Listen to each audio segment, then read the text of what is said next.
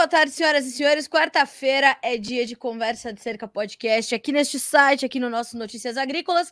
E a minha uh, convidada desta deste episódio é já uma convidada para a gente fechar uh, os episódios inéditos de 2022 lá em cima, né? Uh, a minha a minha convidada de hoje, ela é pioneira em uma série de coisas, né? Ela foi a primeira mulher a ocupar o cargo de vice-presidente da FAEB, a Federação de Agricultura do Estado da Bahia. Ela é gaúcha de nascimento, mas baiana de coração, mas mais do que isso, foi lá desbravar o oeste da Bahia para a produção, agri, né, para produção agrícola, para todo essa, essa grande engrenagem que é o agronegócio, fora que ela está, senhoras e senhores, na lista das 100 mulheres mais influentes e poderosas do agro da revista Forbes. Quer dizer, né? É, ela é só uma gigante referência para mim, principalmente, enquanto mulher do agronegócio brasileiro, enquanto comunicadora, preciso ter as minhas referências e a minha convidada de hoje é uma das minhas referências desde que comecei a minha carreira no setor, porque a, a história dela sempre foi muito contada e muito falada aqui no Notícias Agrícolas pela sua força e pelo seu pioneirismo. Eu estou falando, senhoras e senhores, de Carminha Mício. Né? Quem não conhece Carminha Mício no agronegócio brasileiro está fazendo pouco a sua lição de casa. Carminha, seja bem-vinda. É um prazer ter você no Conversa de Cerca. É um prazer e uma honra para mim, enquanto jornalista, poder registrar no canal em que eu trabalho a sua história. Estou muito feliz de você ter aceito o nosso convite. Obrigada, eu que agradeço pela oportunidade e agradeço muito Notícias Agrícola por nos oportunizar essa comunicação, essa difusão da cadeia produtiva do agro e de como se trabalha e como se uh, transforma diferentes cenários e se constrói cidades ao longo de anos com dedicação e empenho na cadeia produtiva do agro. Obrigada. É interessante, né, Carminha? Porque a gente, quando a gente fala do agronegócio brasileiro, a gente fala dos números porque são realmente números muito impressionantes, né? É, vocês, produtores rurais, conseguem fazer agricultura num país tropical com excelência, lidando com desafios muito mais severos do que os desafios, por exemplo, de um país de clima temperado. Aí no oeste da Bahia nem se fala, porque é uma das mais recentes fronteiras agrícolas do país e vocês foram aí realmente para desbravar e para serem pioneiros. E quando a gente pensa nisso, nisso, a gente esquece que o agronegócio tem um insumo muito maior que é o capital humano, né? As pessoas que fazem o agronegócio. E eu queria que você contasse um pouco dessa trajetória até chegar aí na Bahia, Carminha, porque você é gaúcha, né? É, a tua família é uma família de origem italiana, né? Pelo que eu pude apurar aqui. E eu queria que você contasse pra gente, então, esse caminho que se fez de espumoso no Rio Grande do Sul até chegar a Luiz Eduardo Magalhães na Bahia? Carla, eu nasci em Espumoso, Rio Grande do Sul, numa vilazinha chamada Arroio da Prata, que era uma comunidade no interior do município. Eu sou a quarta filha entre dez irmãos. Ali nós nascemos e crescemos, nos desenvolvemos da agricultura de subsistência, para não dizer familiar. Era familiar, mas na verdade era tão pequena que mal sobrevivíamos dela. Tudo que se produzia era para o consumo e alguma coisa se vendia para poder adquirir aqueles produtos que não se conseguia produzir ali no sul do Brasil. Obviamente, você está conseguindo? Caiu? Estamos bem? Não, não, não, não, sim, tô, sim, estou te Tudo ouvindo. Bem. Pode então, continuar. Então, sigo.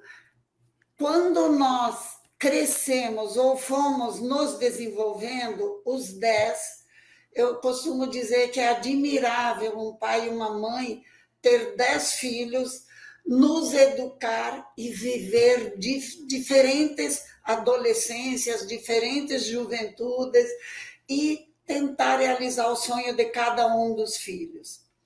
Aí, obviamente, conforme nós crescíamos, nós queríamos nos desenvolver e buscar a nós, nosso aperfeiçoamento enquanto seres humanos, enquanto uh, homens e mulheres de uma mesma família.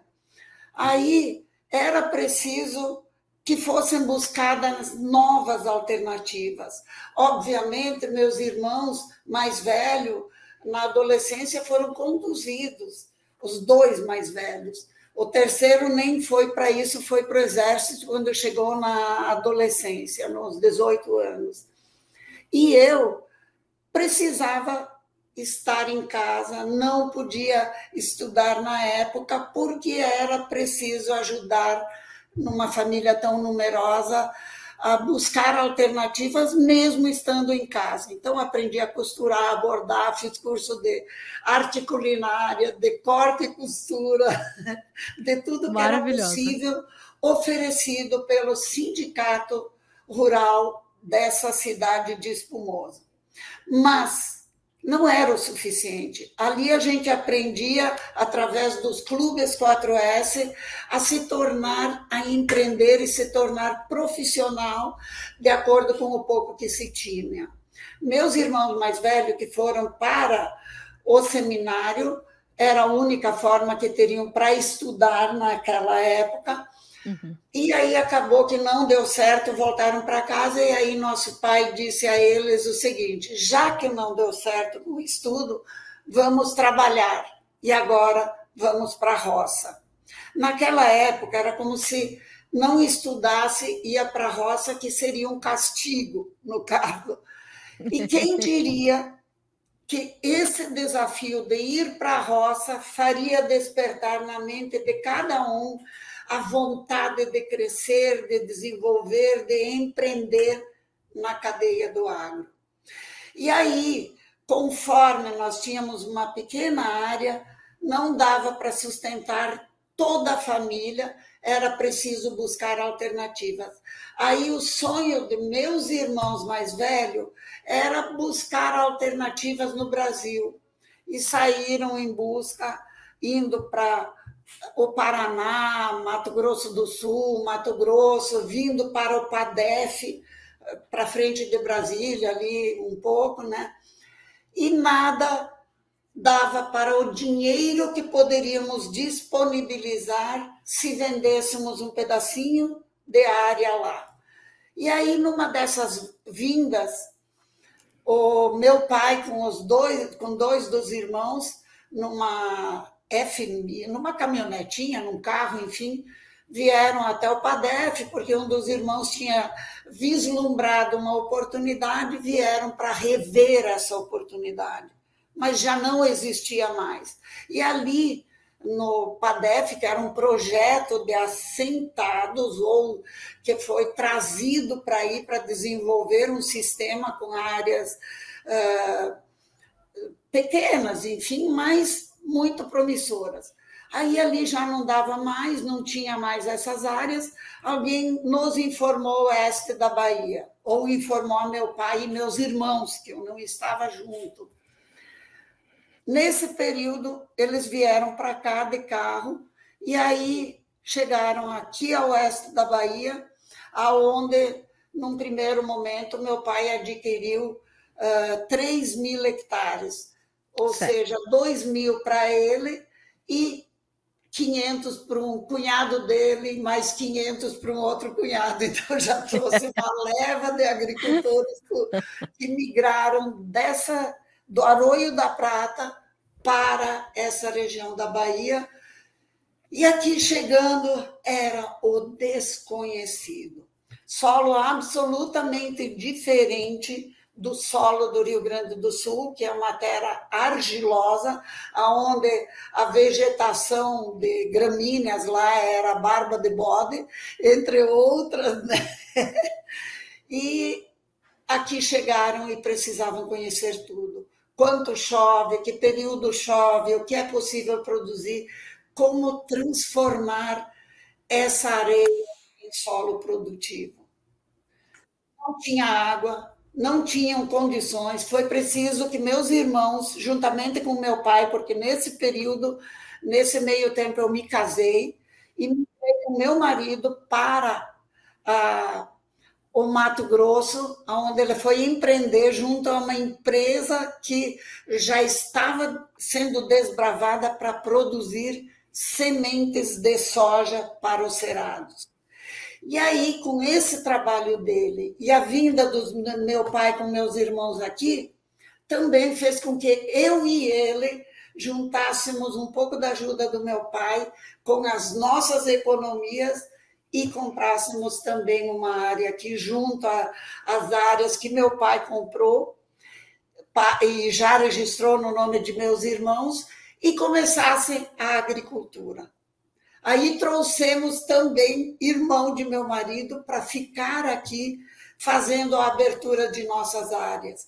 Então, quando eu, a gente fala em histórico de famílias, ou em histórico de desbravar regiões e construir cidades que começaram lá no campo, nós olhamos para trás e percebemos que foram inúmeras pessoas, inúmeras famílias, inúmeros jovens que se propuseram a se desafiar. Os meus irmãos e meu cunhado, que aqui ficou para abrir a nossa lavoura, buscavam água a 30 quilômetros no estado do Tocantins, água que para o consumo humano, para o consumo de animais, para o banho e para tudo que fosse preciso até poder furar o primeiro poço. Quando meus irmãos furaram o primeiro poço aqui, perderam. E foi preciso dar quase toda a área adquirida para poder financiar um segundo poço. Demorou um bom tempo. Mas, aos poucos, como meu esposo estava no Mato Grosso e mandava para os meus irmãos aqui variedades que estavam sendo pesquisadas, que até então não existiam empresas uh, públicas de pesquisa de, de, variedades, né? eram apenas empresas privadas. Aí ele mandava tudo que era descoberto, que poderia ser adequado aos cerrados para que meus irmãos experimentassem aqui. E automaticamente, antes de 98, que não tinha até então eh, nenhuma lei de proteção de cultivares e nenhuma uh, lei que exigia que se tivesse um registro de produzir sementes. Aí ele uh, foi sendo canalizado isso e foram fazendo semente, trocavam, faziam escambo com os vizinhos e se tornaram um ponto de referência em Sim produzir soja adequado para sementes. Aí, em 98, quando veio a Lei de Proteção de Cultivares, hum. empreendido e fundamos junto uma empresa para produzir sementes certificadas. Nesse mesmo período, em 98, no dia 3 de janeiro de 98, meu pai e minha mãe, que já que tinham um sonho muito grande de mudarem-se para o oeste da Bahia, porque meu pai nasceu lá, viveu lá, nos criou lá no Rio Grande do Sul, mas ele amou a Bahia e quando ele aqui investiu, ele se apaixonou pelo oeste da Bahia e para ele foi um grande desafio. E aí ele sempre queria se desfazer do pouco que ele tinha lá e mudar para cá.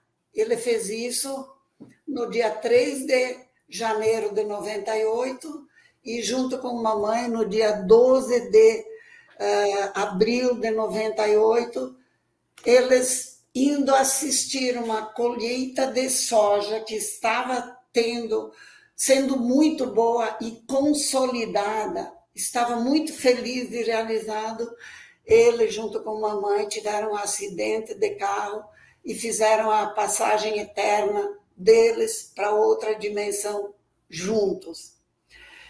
Isso durante alguns, algum tempo nos machucou muito, foi muito dolorido para toda a família, porque nós ficamos sem a nossa referência tronco, que todos nós Até então, claro. meu pai e minha mãe estarem com 70 anos, eles detinham um espírito empreendedor muito forte, muito seguro, muito incentivador para todos nós. E aí eles se foram.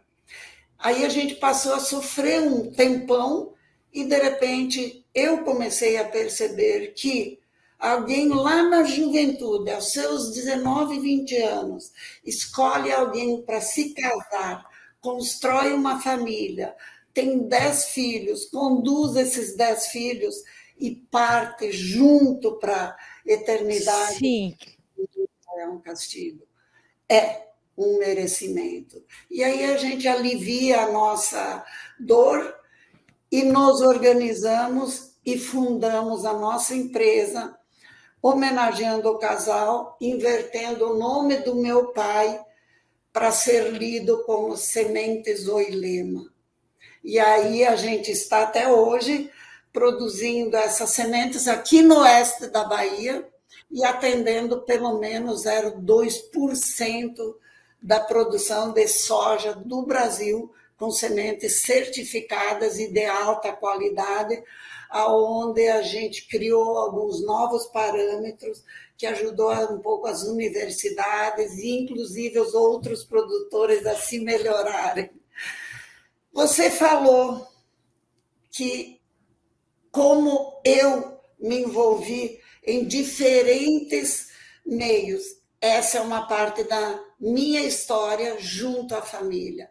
Mas eu tenho uma caminhada bem grande, bem envolvida com o social, desde as outras cidades aonde nós vivemos, eu, aonde eu com meu marido tivemos nossos filhos ao mesmo tempo que de corpo ausente nós atendíamos a produção de sementes aqui no oeste da Bahia, nós construíamos uma um legado no aspecto social, principalmente eu, onde me envolvia com a paz, dirigi uma paz durante muitos anos no Mato Grosso do certo. Sul, dirigi um, um grupo escoteiro, hospedei, eu e meus, meu marido e meus filhos hospedamos uh, dez jovens de diferentes países do mundo dentro da nossa casa para, com isso, oportunizar nossos filhos a conhecerem o mundo também e a terem uma abertura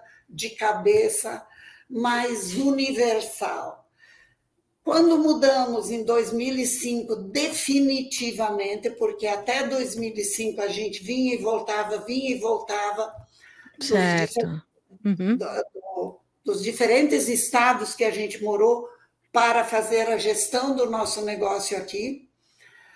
Aí, eu mudando definitivamente aqui, eu assumi também a pai de Luiz Eduardo durante vários anos.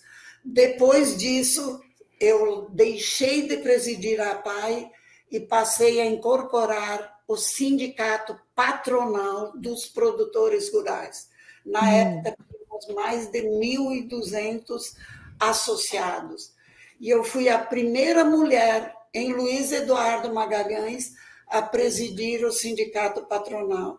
Assim como eu fui a primeira mulher a presidir a APAI de Luiz Eduardo. Quando eu finalizei o meu mandato no sindicato rural, eu passei a participar como vice-presidente da Federação da Agricultura do Estado da Bahia. E nesse ano fomos novamente eleitos para o nosso segundo mandato.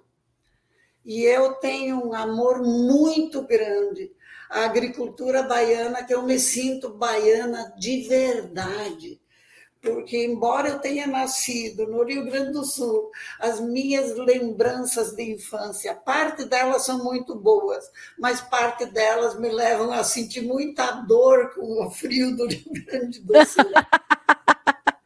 E eu quero ficar na Bahia com esse calorzinho gostoso, com esse povo baiano, que é um povo muito feliz e muito trabalhador.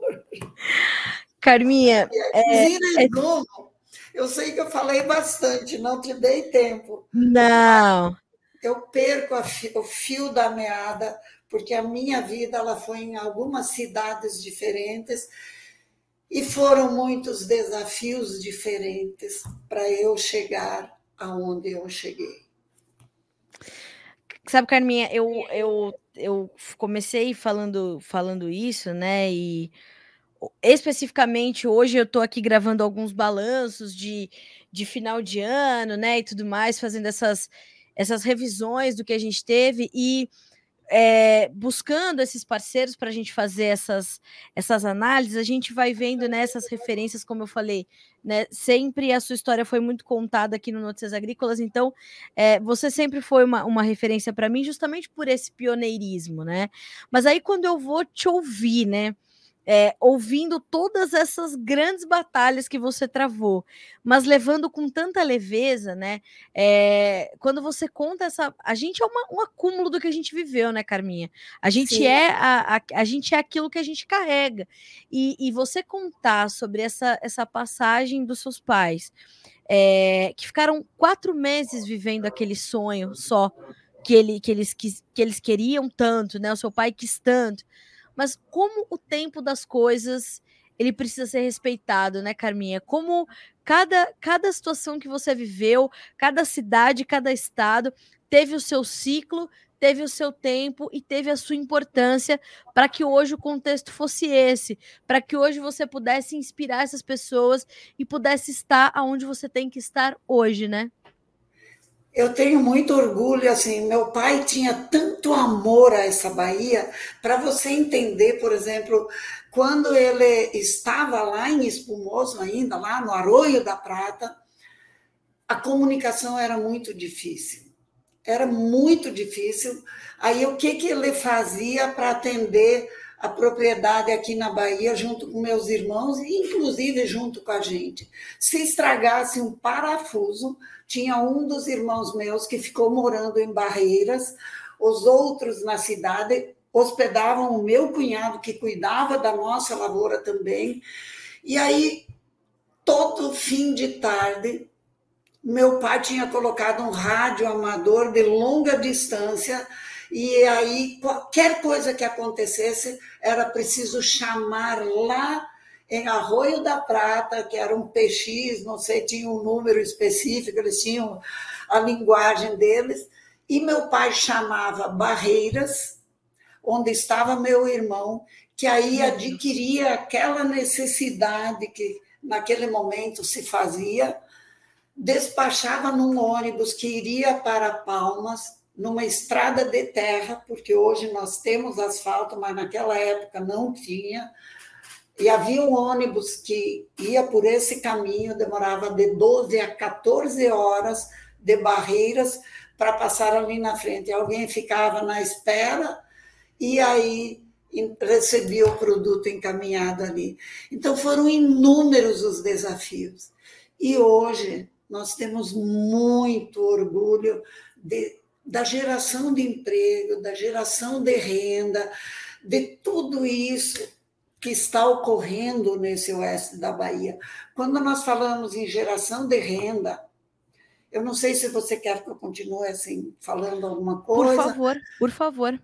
Fique eu, à vontade. Eu tenho assim um, uma, um amor de falar que a nossa maior geração de emprego ela não ocorre no campo ela ocorre na área urbana, que é junto à ciência, à tecnologia, é dentro das universidades, dentro dos colégios, né, nos centros de pesquisa e é nas indústrias. E essas todas estão nas áreas urbanas. E nós geramos muito recurso para o Estado a partir das, das uh, petrolíferas, enfim, das refinarias, do, do diesel, do óleo, das fábricas que consomem tudo isso. E aqui no campo, nós só somos um pequeno coração que fomenta e irriga toda essa cadeia. Então, antes de nós existem inúmeras uh, indústrias, inúmera geração de emprego e depois de nós também. Quando falamos em grãos, que há uma dificuldade de compreensão, principalmente da, do público urbano, que não consegue entender que, para que todo pequeno produtor uh, consiga manter a sua atividade, seja ela de suínos, de ovos, de frango, de caprinos, de peixes, do que for, eles precisam dessa produção industrial. Nós nos precisamos permanentemente, porque sem isso ele não vai ter acesso a uma ração mais em conta, mais barato, para poder manter o próprio negócio e manter a sua atividade viva e pujante também. Ou seja, então, Carminha... a gente, quando olha para isso, eu, eu amo essa cadeia produtiva do agro. Eu, eu, eu, eu não digo que eu sou apaixonado porque paixão passa, mas eu amo essa cadeia e digo com muito orgulho que a cada fase, você falou hoje que a gente faz um balanço, nós estamos encerrando um ano. Vivemos diferentes dificuldades por conta da pandemia mas nos mantivemos atuantes. Vivemos a pandemia, superamos. Vivemos ah, uma. Estamos vivendo uma transição ah, política, que não sabemos como será o amanhã, mas com certeza superaremos também.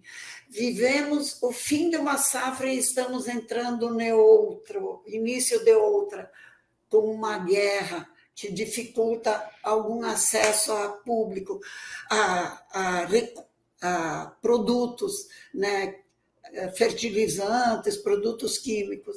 Isso tudo pode impactar numa cesta básica mais caro, mais barato. E de qualquer maneira, nós, como coração pulsante, nos preocupamos em minimizar o custo para o acesso da população no geral. E isso me orgulha muito, viu? Isso uh, me orgulha muito também, porque é, precisou alguém querer ir né, Carminha, para e ter essa coragem de ir para o desconhecido, como você pontuou também em algum momento aqui da sua fala.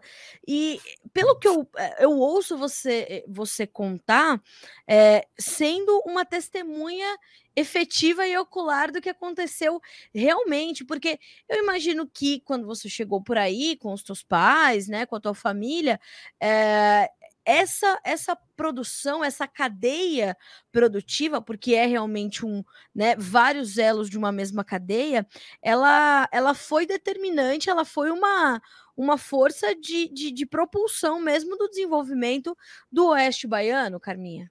Com certeza, foi ela que criou a cidade, porque num primeiro é momento, eh, para você ter uma ideia, e para quem não conhece a região aqui, o município era Barreiras, Barreiras até a propriedade onde nós ficamos situados, onde nós temos a nossa produção, ela dá 70 quilômetros.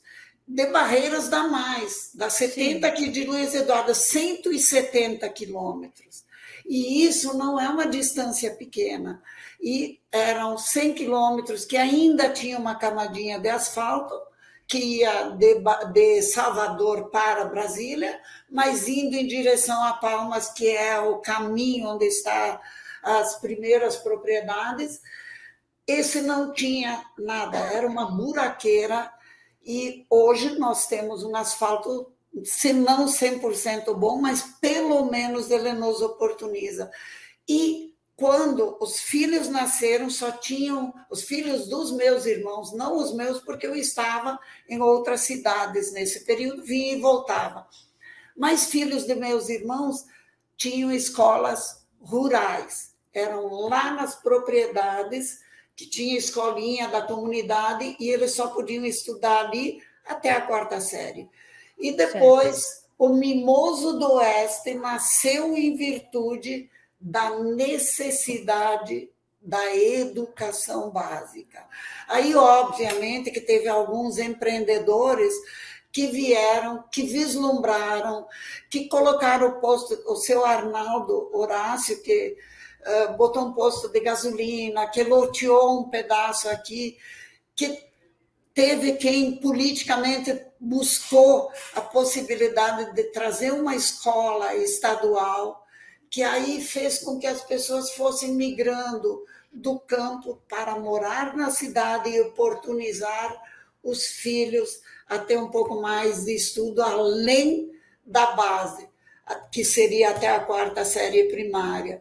E assim foi que nasceu o Mimoso do Oeste, que depois, para que fosse possível emancipar, precisou que a comunidade, juntamente com algumas pessoas, se aliassem e trabalhassem, mudando inclusive o nome para Luiz Eduardo Magalhães, para poder emancipar e se tornar esse, esse município pujante que é hoje a gente fala, é, é, o que eu falei, né, Carminha? A gente acaba puxando muito quando a gente vai falar do agro e dessas novas fronteiras, a gente fala de como os agricultores é, é, corrigiram os solos, como conseguiram transformar áreas né, que eram pobres em termos de bioma, em áreas de muita produtividade, são verdadeiras revoluções.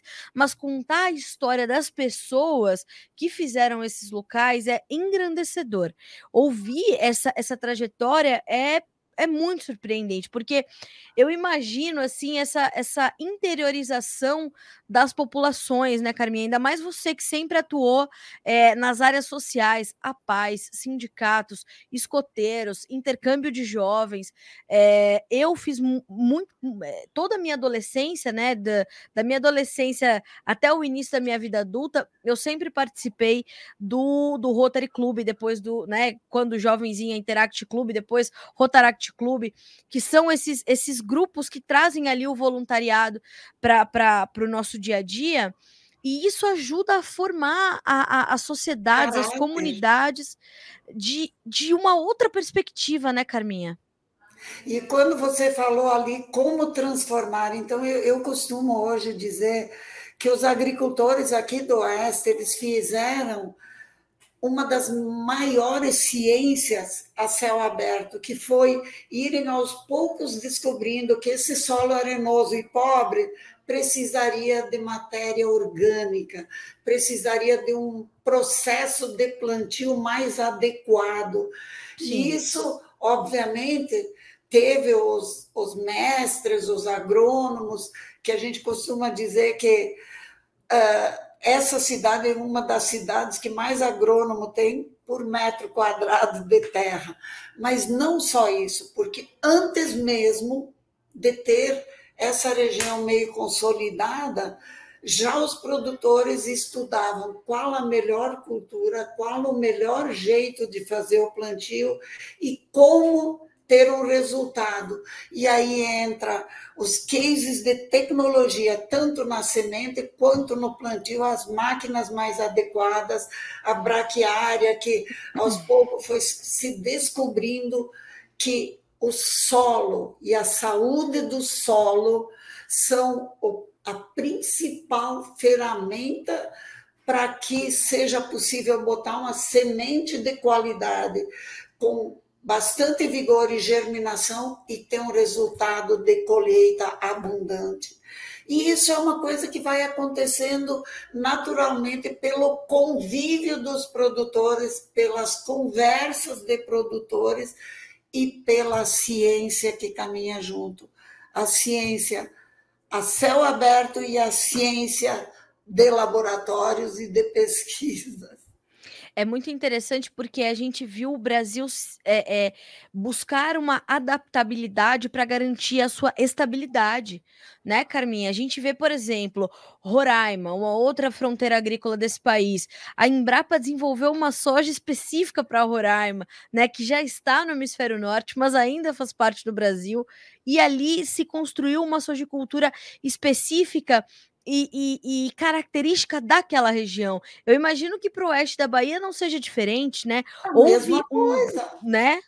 Houve um, um aí, trabalho assim, intenso. O bonito disso, Carla, é a construção das cidades e a união das pessoas, porque, Exato. querendo ou não, quem vem aqui não vem gratuitamente, vem porque quer crescer, porque quer se desenvolver e porque quer melhorar a própria vida, seja economicamente ou seja intelectualmente, mas principalmente economicamente, de todos os aspectos, porque caridade ninguém faz por muito tempo. Não.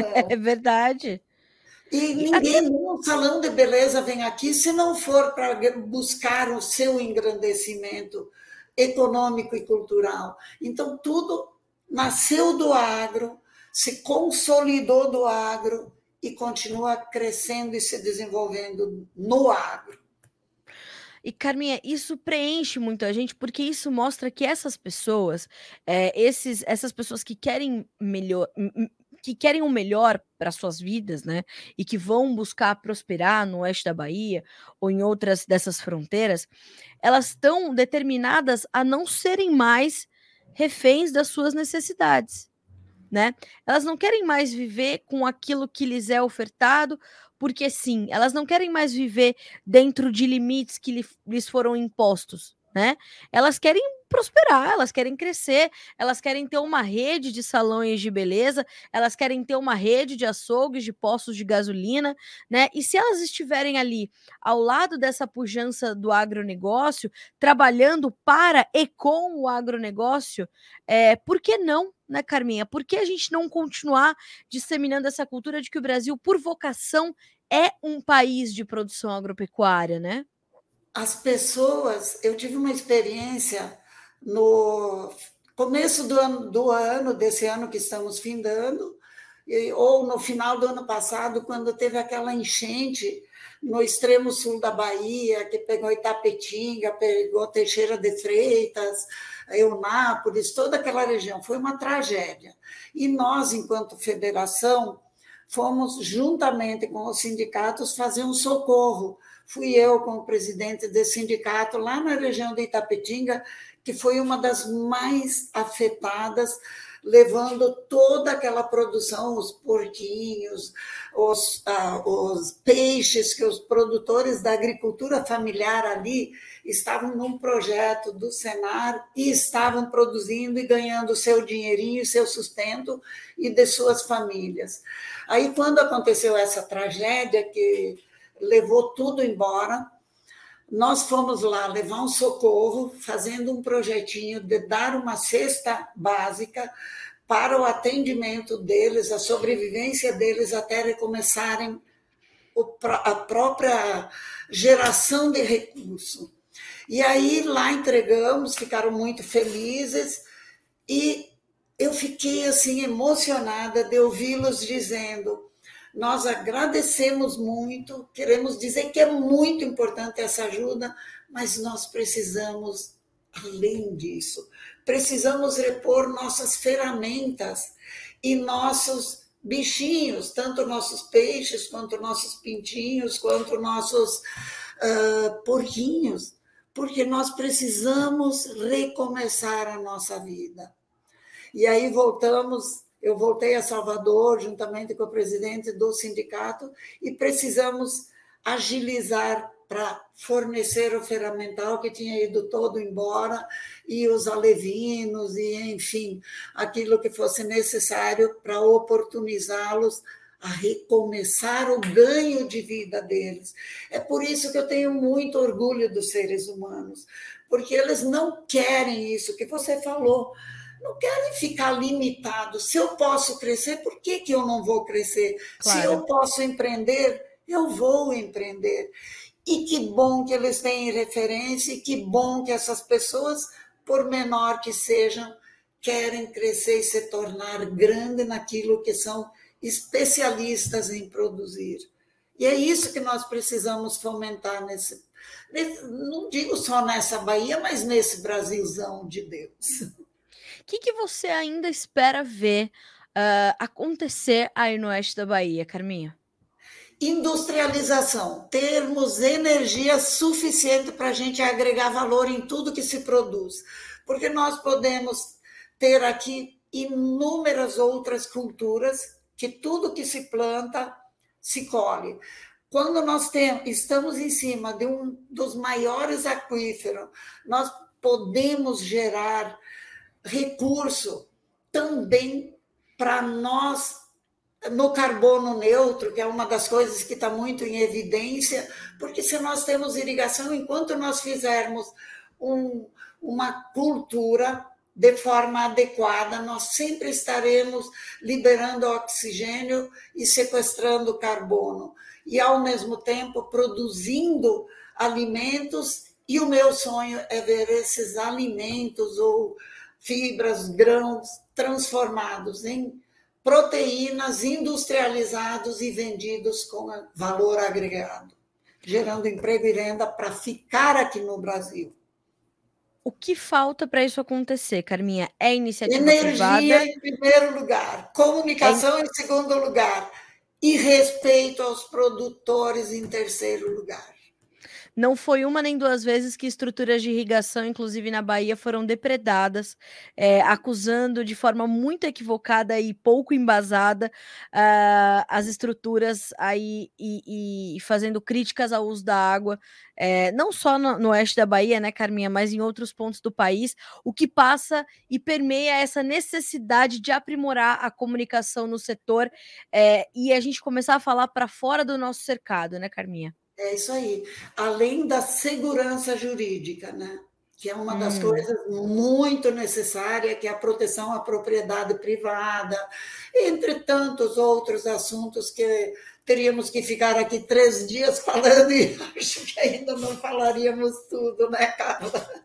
Eu acho que não. Carminha, você está, é, não sei qual é a palavra, talvez, mas preocupada, não sei se é muito forte, ou ansiosa para começar 2023 que a gente pode é, perceber e começar de uma outra perspectiva política? Ou como é que está seu sentimento para começar um novo momento num possível novo Brasil que não necessariamente quer dizer um Brasil melhor, mas um Brasil diferente? Muito preocupada. Eu acho que se disser que alguém do setor não está preocupado, eu acho que nós não seríamos verdadeiros. Mas todos nós estamos não só ansiosos, mas extremamente preocupados, porque as falas já demonstram que vai haver um, algum tipo de limitação no desenvolvimento que vinha acontecendo de forma pujante. E isso preocupa porque se houver redução, da geração de emprego e de renda, vai haver um aumento muito grande da criminalidade, da fome, da miséria, e isso vai impactar na vida das pessoas. Eu, eu, eu acho que eu, como milhares de brasileiros, estamos muito preocupados. E você acha que a gente vai conseguir ir dissipando isso, olhando para a continuidade do nosso trabalho, para a continuidade das nossas demandas, ou a gente vai esbarrar, é, pelo menos nesses próximos quatro anos, em todas essas preocupações, e isso pode atravancar o setor, Carminha? Eu acho que a gente vai ter que estar de plantão, organizados, principalmente certo. as instituições certo. de classes, juntas para defender, para fazer oposição quando preciso for e para uh, defender o que é necessário defender para que possamos continuar no ranking da geração de emprego, porque o nosso papel não se limita ao Brasil.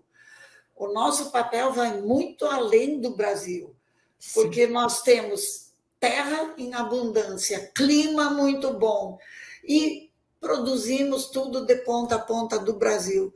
E o mundo precisa que continuemos assim. Então, nós precisamos estar organizados enquanto instituição, que seja instituição de classe, que seja é, sistema é, sindical, patronal, ou aquele que for, que luta para que continuemos gerando emprego, gerando comida, gerando produtos, enfim. Precisamos estar juntos, alinhados e ter principalmente a comunicação junto com a gente. Bom, o meu papel e o do Notícias Agrícolas eu posso garantir para vocês, viu, Carminha? Aqui continuamos a ser um canal independente, de informação livre, responsável e bem apurada. Isso porque a gente tem essa parceria né, de 25 anos, o Notícias Agrícolas também teve um ano muito especial de 2022, da parceria né, com o setor produtivo. Nós falamos para e pelos produtores rurais e nós temos muito orgulho de há 25 anos desempenhar esse papel. Então, Carminha, é, meu desejo para 2023 é que a gente fortaleça ainda mais a nossa parceria, que a comunicação esteja estabelecida para o setor, pelo setor, que nós possamos continuar dando voz a vocês e vocês continuem nos abastecendo de boas notícias, bons números, bons resultados de desenvolvimento, de transformação, que é o papel da agricultura aí no oeste da Bahia, que daqui o nosso papel é fazer com que isso chegue cada vez mais longe e que a gente possa ampliar o alcance dessas informações e desses resultados. Se eu já te admirava, Carminha, eu tô ainda mais feliz e, e, e mais surpreendida pela sua história, pela sua trajetória e muito grata de poder, na minha carreira, poder contar um pouco, uma parcela, pelo menos, da sua história, né? Da história da sua família, da história dos seus pais, do seu marido, que também nós admiramos muito aqui, e de toda, toda essa transformação que você ajudou a promover aí no oeste da Bahia. Carminha, olha, é um grande presente para mim para fechar 2022 na minha carreira como jornalista, é, ter você aqui nesse podcast e ter é, o privilégio de contar a sua história. Muito obrigada. Eu que te agradeço, Carla, eu agradeço Notícias Agrícolas e quero dizer, estaremos sempre juntos para aquilo que der e vier. Não me sinto mais uma criancinha, mas quero que a minha experiência sirva como horizonte, como luz para muitos jovens que virão depois de mim e que farão a sucessão tanto nas instituições quanto no, na cadeia produtiva do agro e que possam fazer a sucessão, inclusive, no país, para que tenhamos melhores e mais promissores projetos de desenvolvimento, não só do Brasil, mas sim junto ao mundo. E um feliz Natal e um bom Ano Novo para todos vocês e todos nós juntos. Todos nós juntos, com certeza. O mesmo desejo a você, Carminha, a sua família, a todo a, a nossa audiência do Oeste da Bahia e do Brasil inteiro que se inspira demais em você. Conte sempre conosco, estamos juntas. Muito obrigada mais uma vez por estar conosco, Carminha. Um abraço enorme para você, um lindo iluminado Natal, um 2023 cheio de realizações e que a gente possa fazer o registro de todas elas aqui no Notícias Agrícolas. Obrigada mais uma vez. Para vocês também. Muito obrigada também. Um tchau, abraço, tchau. Carminha. Tchau, tchau. Até a próxima. Tchau. Pois é, é qual é, qual é o grande privilégio de ser jornalista, né? É poder registrar histórias como essa. E ser o primeiro é ser farol, né? É ser direção para outros, ser inspiração, ser transformação, ser desenvolvimento, como é o caso da Carminha, né? A, a gente falou da Carminha, mas assim, e ela mesmo contou a história aqui do, do, do nome da Semente Soilema, né? Que é o nome da, do pai dela, inverteu o nome do, do pai, né, para dar o nome à sementeira, e tem uh, ao seu lado o Celito, né, que também é uma grande referência para o setor. E a Carminha, quando a gente pensa no oeste da Bahia, quando a gente pensa em Luiz Eduardo Magalhães, a gente está falando da Carminha. A gente está falando da Carminha e de um movimento que ela ajudou a liderar e de uma transformação que ela propôs e deu certo. É, então, ser a primeira, ser pioneiro, não é para qualquer um. É preciso ser muito, muito líder para fazer isso dar certo. E esse foi é, e é o papel da Carminha, né? E ela muito antes da gente pensar em práticas de ESG que juntam ali a sustentabilidade com o social, é, a Carminha já fazia isso, né? A Carminha já propunha essas transformações sociais aliadas a essas transformações no campo. Então, a gente se orgulha de poder contar mais essa história aqui no Conversa de Cerca, é, trazer né, para o lado de, de lá da cerca, como eu sempre falo, alguém que pode agregar, alguém que pode inspirar, e de fato essa é a história da Carmi, né? Então, estou muito feliz de poder encerrar os nossos episódios de 2022 com essa grande mulher, com essa grande referência, é, e a gente, né, é, ter essa, essa oportunidade de conviver com essa mulher gigante, né? Então, essa é a, é a condição que a gente é, traz para, como eu falei, é, intensificar o alcance das informações. E conosco neste podcast está a Agrivale, né, para ajudar também a levar ainda mais longe essas informações. E a Agrivale, que é propulsora de uma nova agricultura, um portfólio focado em biológicos e bioestimulantes, ou seja, soluções que utilizam a vida, as ferramentas da natureza que estão aí disponíveis para essas soluções todas, né? Criando soluções customizadas, regenerativas, com modernidade e menos impacto ambiental. Esse tem sido o papel da Agrivale sob quatro principais pilares para essa para esse momento de transformação: revitalização, proteção, potencialização e ativação. Pilares uh, que você pode conhecer e acompanhar pelas redes sociais da Agrivale. No Facebook, no Instagram e no YouTube, basta procurar pelo perfil arroba Agrivale Brasil. Agrivale com dois L's, tá? Arroba Agrivale Brasil. Ou você pode buscar mais informações também pelo portal da Agrivale, que é o agrivale.com.br Repetindo, agrivale.com.br. Tem um QR Code aí na sua tela. Você pode escanear e ir direto para o portal deles e conhecer mais dessa transformação que está propondo a Agrivale, com soluções e essas ferramentas aí naturais, biológicos, bioestimulantes, enfim, um portfólio muito completo. Informação, conhecimento e parceria para uma transição sustentável e produtiva.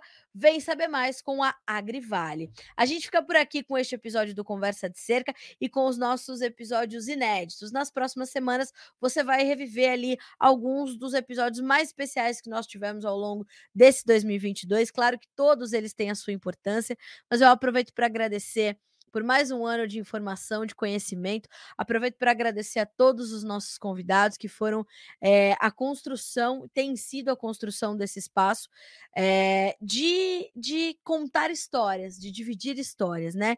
Que é, como eu falei, um dos privilégios de ser jornalista.